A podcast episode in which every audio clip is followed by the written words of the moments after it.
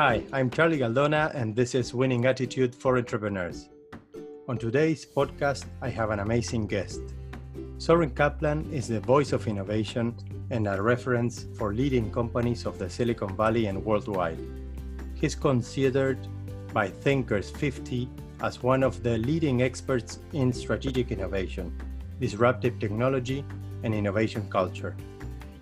TEDx speaker, author of Wall Street Journal bestseller Leapfrogging and The Invisible Advantage, has empowered big names such as Disney, Kimberly Clark, HP, Red Bull, Visa, and many others with a hands on approach. He's a founder of Innovation Point and Upboard. He is also well known as a great entrepreneur. Welcome, Soren. Thanks, Charlie. Good to be with you. How are you? How are you doing? Doing great just here in San Francisco, uh, kind of slowly getting back to normal, but still hunkered down given the coronavirus. Yeah, I can imagine. It's uh, challenging times worldwide. So, yeah, all my guests that, uh, that I've been speaking, or they are on a lockdown or, or some kind of lockdown. And yeah, it's a challenge to to to manage your your business to yeah whatever you're doing even if you're a sports guy it's also a challenge to train so yeah challenging times but also the pressure boiler for innovation how does uh, this moment work uh, for for the companies you coach the companies you're you're involved uh, when they are really under pressure to to innovate I, am seeing two things. I'm seeing some companies really looking at the challenges we have as opportunities for innovation and ways to mobilize around either helping with the pandemic or just looking at the fact that work is moving virtual, work is changing, and there's opportunities within that to support it. So I'm seeing companies really embracing innovation, and I'm also seeing companies fearful and cutting back. So you have really two camps that are happening. You know, the, the people who are scared and trying to focus internally, and the people who are focused externally on how do you solve this and innovate at the same time. I can I can imagine. Yeah, it's the the the fear that that that doesn't let you em, embrace change. No, the, the, the the people get really frozen sometimes with with this kind of situations, and and others really move on and and and and, and leap uh, towards something new. It's um, it's an amazing moment. I talk uh, a lot uh, about the winning attitude here. It's the attitude to really try to um, get get better in whatever uh, you are in, and and really try to push your own limits. How does attitude uh, help you embrace change? I mean, I think attitude is everything. Um, but the question is attitude around what? So yeah. in, in my life and in the entrepreneurs I've seen and in the corporate executives I've seen who really are making a difference, they're making a difference not because they want to make money, not because they want to basically, you know, rise in the ranks. They want to serve people and they want to make a difference. Yeah. So the attitude is how do I make a difference for other people and how do I make a difference in the world? And if that's your starting point, then you figure out well, what are the specific problems I can solve? What are the solutions I can create through innovation to solve those problems? But it's all about that kind of higher order purpose around why you're even trying to innovate in the first place. Yeah, yeah, yeah, yeah, yeah. I totally agree with you. Mm, I, I read about um, you're trying to innovate the the, the lean canvas, the, the business model canvas, the way we are um, business modeling everything. Basically, now if you start uh, with an idea, you bring the canvas and let's do something. I read that, yeah, you want to innovate on that, and that's uh, maybe on you're always on the curve of innovation, always pushing the limits. Tell me a little bit about, about that. Why, why is the canvas not, not working anymore somehow? and, and why should we approach uh, approach it on a new way? Yeah, well, I, am trying to innovate innovation. I've been doing yeah. innovation for 25 years before it was even even on the cover of every magazine. Um, so, you know, the reason why I want to do that is because I I see teams, individuals, organizations trying to be innovative, And every time someone starts out, they have to recreate the wheel by coming up, finding the tools, reading the books. I wanted to create a platform where instantly you have the best practices for any business process, including innovation. And so it's not about changing the business model canvas as a tool or changing the value proposition canvas. It's about digitizing innovation processes so anyone can instantly hit the ground running, define what they want to do, create a business concept, create a business model, create the financials really fast, create a pitch deck really fast so that they're not spending months doing it. They've yeah. got everything they need and they can do it in days. Oh, that's amazing. You're doing it with Upboard, your your new your new company, uh, uh, or, or is it yourself uh, uh personally? Well, I, yeah, great question. I've been doing innovation. I've been coaching startups. I've been working in big companies for 25 years. So we, over the last three years, we've taken everything that I know, plus doing a lot of other research on best practices, and we've put together a company called Upboard. Uh, it's upboard.io, and it's a platform. And so we're trying to basically scale the ability to provide, you know, kind of instant consulting to anyone digitally. And so, you know, it's a it's a kind of a freemium service. You sign up and you can, you know, use all these tools. Oh, really nice. Soren, can you tell me? I don't know. You you have thousands of stories because you've been coaching big companies and uh, in, in, in your whole life and you you've been always there in innovation when innovation wasn't a buzzword and and and, and uh, I remember being well uh, i studied um, the masters in business innovation in imagineering and back then you were a le- guest lecturer.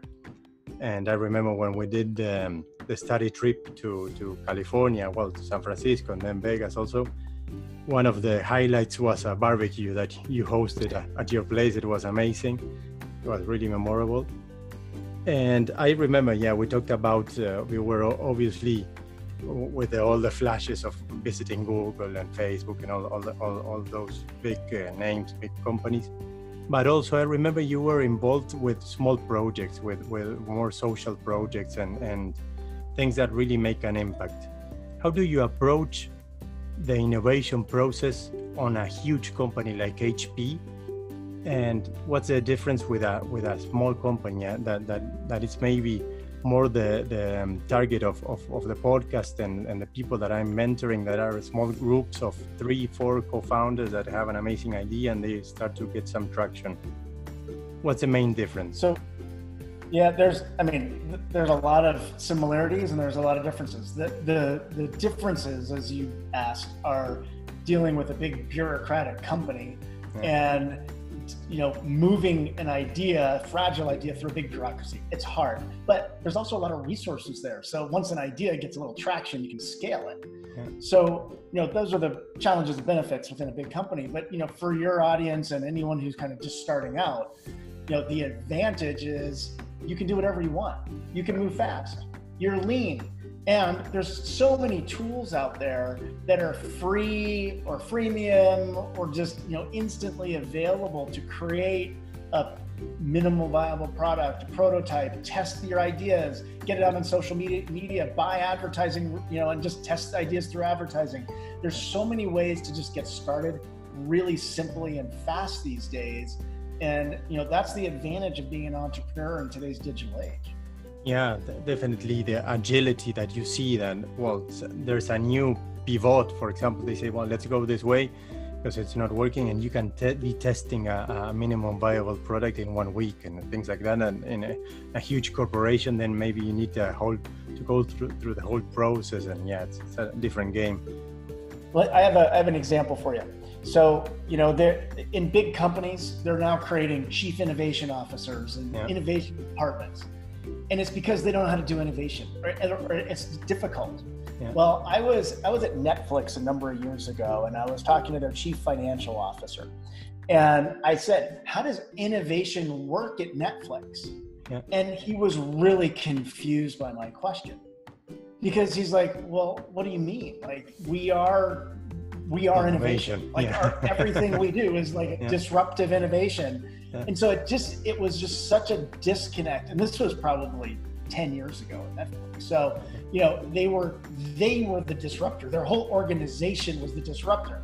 So forget innovation. Just create something that has impact in the world, impact for those you're trying to serve. You are the innovation that's going to threaten those big companies. And that's good. That's what you want to be doing as an entrepreneur. Yeah, yeah, yeah, definitely. Well, another thing that connects to this that you were talking about the teams and I read about your high performance um, teams um, approach. It's a model, it's the OGSM. Maybe you can talk a little bit about it because it's well, one of the things that I'm trying to do is to really empower entrepreneurs with, with their, their own high performance, maybe on an individual level. But the whole team, it's uh, when, when you achieve high performance as a team, then you're unbeatable. It's, it's amazing. So you can talk a little bit uh, about uh, that model. Yeah, you know, the number one criteria that venture capitalists look at when funding a company isn't the idea, it's the team. Yeah. So super important. You know, what you just said uh, is spot on. Um, it's also interesting you said OGSM. On our website, Upboard, we're getting thousands and thousands of visitors a month because we've really done a good job at optimizing our, our website. OGSM is one of our top pages because people realize that OGSM basically stands for objectives. So, what are you trying to achieve?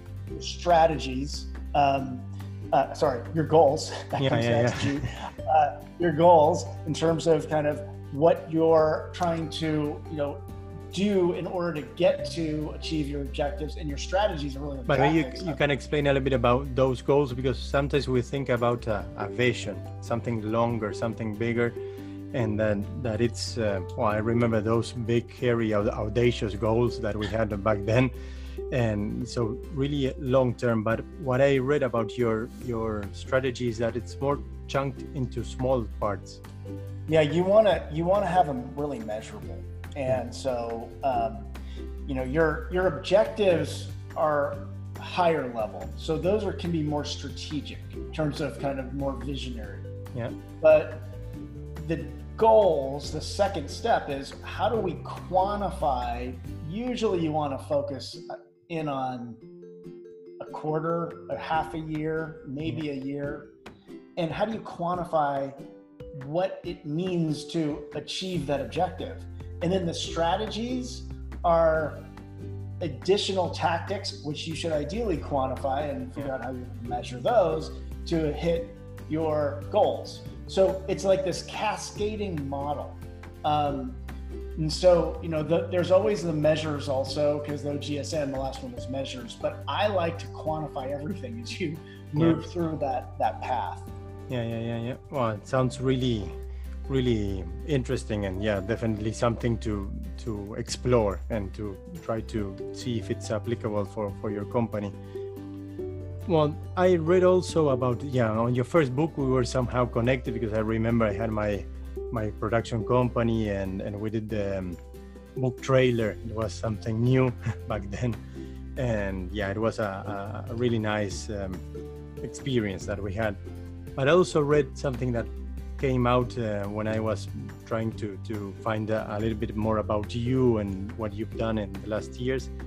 That you made your own investment in your book. That was like trying to hack the system uh, uh to be to make your book appear on the on the Wall Street Journal and and and, and the charts and things like that. So how was that? Where, um, where, where did the idea come from and that that's a that's an entire podcast uh, yeah. in terms of story. Uh, but basically, you know, when you think when I, I, didn't know anything about book marketing, and yeah. I'm a pretty good marketer, so I learned everything about book marketing pretty fast. And one of the approaches that people were using back then was to do pre-sales of books, and if you did enough pre-sales before the book came out, that all those pre-sales would be counted in the first week, and you could hit the, the Wall Street Journal or New York, New York Times bestseller list. Um, so I went through a process to do that. And uh, it was interesting because it worked. Um, yeah. But uh, I actually got a call from a Wall Street Journal reporter following that. And he wanted to understand why my book was a Wall Street Journal bestseller on week one, but not on week two or beyond. Yeah. And so it was this, it was a little stressful actually. And it was an amazing experience of trying to just be truthful about here's what I did and not be ashamed by it, but also recognize that that's a broken system that will allow yeah. that to happen. And so I wrote articles about it. I actually just got interviewed for a Netflix documentary about it. Um, so I'll be telling even more uh, details about how that worked. Yeah, um, because it's a broken system. Somehow, if you if you have the power, financial power to buy tons of your own publishing, it will appear there on the. Uh, so so it, yeah there's no real relation between quality or whatever it is uh, uh, that you want to measure on a book or on the on the chart that uh, it's it's uh, mainly a, a, marketing thing it, it's a hundred percent marketing and now there are legitimate bestsellers yeah, but yeah, it imagine. is also a marketing strategy now what's interesting is I pretty much am the only author to ever talk about it yeah, yeah, I can imagine. now, it's not that no one will also. talk about it. And, yeah. and I've talked to some authors who are really famous who yeah. have done it, and they will not talk about it. And I know. Oh, but it, it talks about your the the way you are also, Soren, and the humbleness you've always had. I I always remember the the chats we had through the the process of the trailer of the of the book trailer, but but yeah, uh, I, I remember the, the way you received us uh, with the, the barbecue at your place, and we were a bunch of students of a master's in the Netherlands. So, and you're still teaching all around the world uh, to masters like this one. Uh, uh, yeah, trying to bring your your knowledge and yeah. And Charlie, you know, like, thank you for that, and for your podcast listeners here. It's it's just about being human. It's about recognizing you don't have all the answers. You're going to make mistakes. You're going to try your hardest, and it's not going to work out, and you have to learn from it. And if you're open about it, no one really gives it. Yeah, yeah, yeah, yeah. You know, like they want to learn from you, and and you know, it's a it's a collaborative world. And how do you just come together and create something cool and that you know adds value, and you're all learning together all the time. So if you take that kind of more humility focused attitude you create networks of people who are like you. You don't want to be working with the jerks anyway.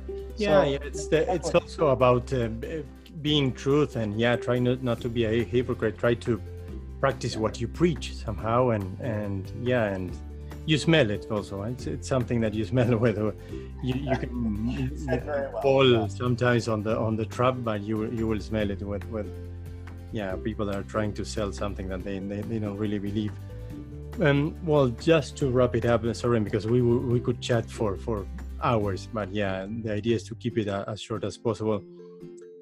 Which suggestions uh, would you like to to give talking to the entrepreneurs that are struggling, maybe on on this situation, on this trying to navigate this storm of the coronavirus, and they are really struggling, maybe financially, but also on the process of innovation and that they were in, on the, trying to understand how how they will try to adapt whatever they need to do uh, to to make their business survive but sometimes they are yeah they, they don't have maybe the resources to make it uh, happen as, as we would like to. So yeah what, what's your message for for those people that that are really willing to to to get to the next level? Those are a lot of big questions charlie but i'll do my best here. Um, you know, I, I think first and foremost, none of us are truly alone.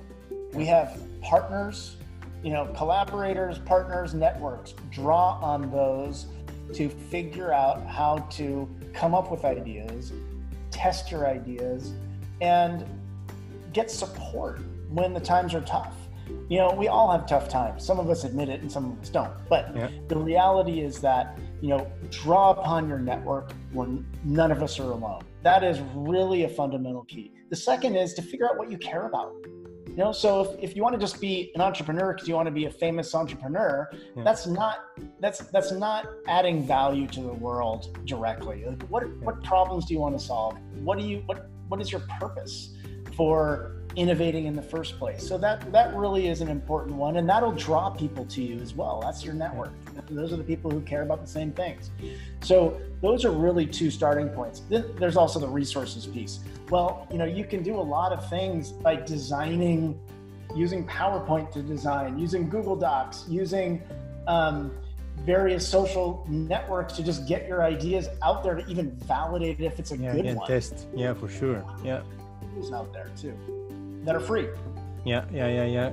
Yeah, I, I, I thank you very much coming from you, Soren, because it's it's that is what I, I'm telling. That try to grab what's around you. Try to to to find a positive. Yeah, start with a, a strong attitude, but also you don't really need a lot of resources. And well if things are really going wrong sometimes yeah you need to build on your resilience um, yeah oxygen tank because it, it, maybe things will go wrong and you will need to start again but it's it's like that. Absolutely. I, I really thank you soren for for the chat. And yeah i really hope to see you on one of hopefully when when you can travel to uh, on one trip uh, around here or, or, or, back there in, in, in, Walnut Creek. And yeah, I thank you very much for, for your time. Always a pleasure, Charlie. I enjoyed it. Thanks. Oh, thanks. This was Winning Attitude for Entrepreneurs.